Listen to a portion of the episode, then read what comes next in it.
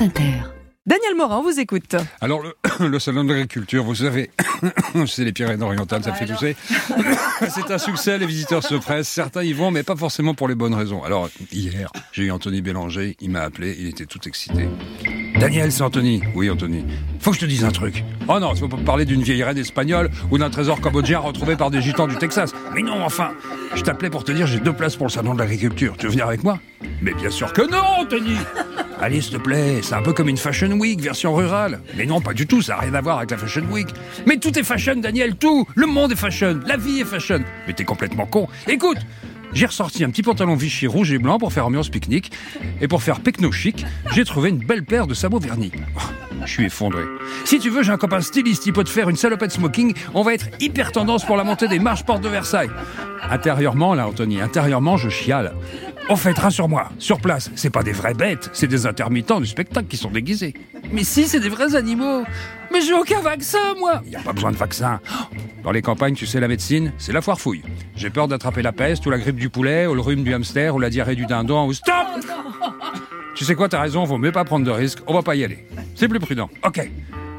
Sinon, tu connais l'histoire de la vieille reine andalouse qui... Allô? Allô, Daniel? Allô?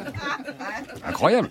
Alors sinon, hey, fashion toujours, les amis. Depuis hier, expérimentation des uniformes à l'école. Ça a commencé à Béziers. Alors pour l'instant, ça va. Les élèves, les profs, les parents, tout le monde a l'air content. En même temps, ils sont tous habillés en Harry Potter. Notons que le président du parti, les Républicains, Eric Ciotti, lui de son côté, aimerait que les députés, eux aussi, portent l'uniforme. On l'écoute. Bon, nous les gens de droite, les gens normaux, hein, ça va. On est tous bien habillés pareil, avec du gris, avec du bleu.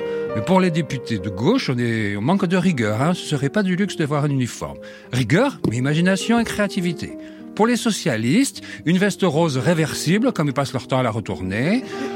Pour les cocos, eh ben, on met tout en rouge, hein, mais attention, façon camailleux. Pantalon rouge bordeaux, chemise rouge coquelicot, et la veste rouge coupe rose.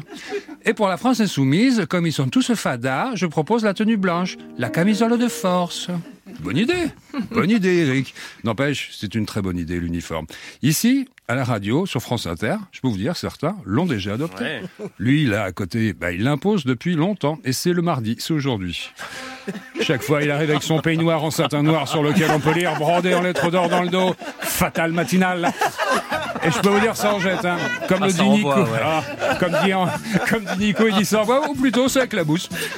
Sonia et Aline, ces deux danseuses étoiles, sont chaussées de pointe, habillées en tutu. Sonia et Aline, qu'il surnomme, il les surnomme affectueusement Barry et Schnikov. Dommage, c'est dommage qu'on n'ait pas l'image. hein. Bonjour Nicolas Demorand. Passer une tête dans le studio. Bonjour Mathilde Munoz.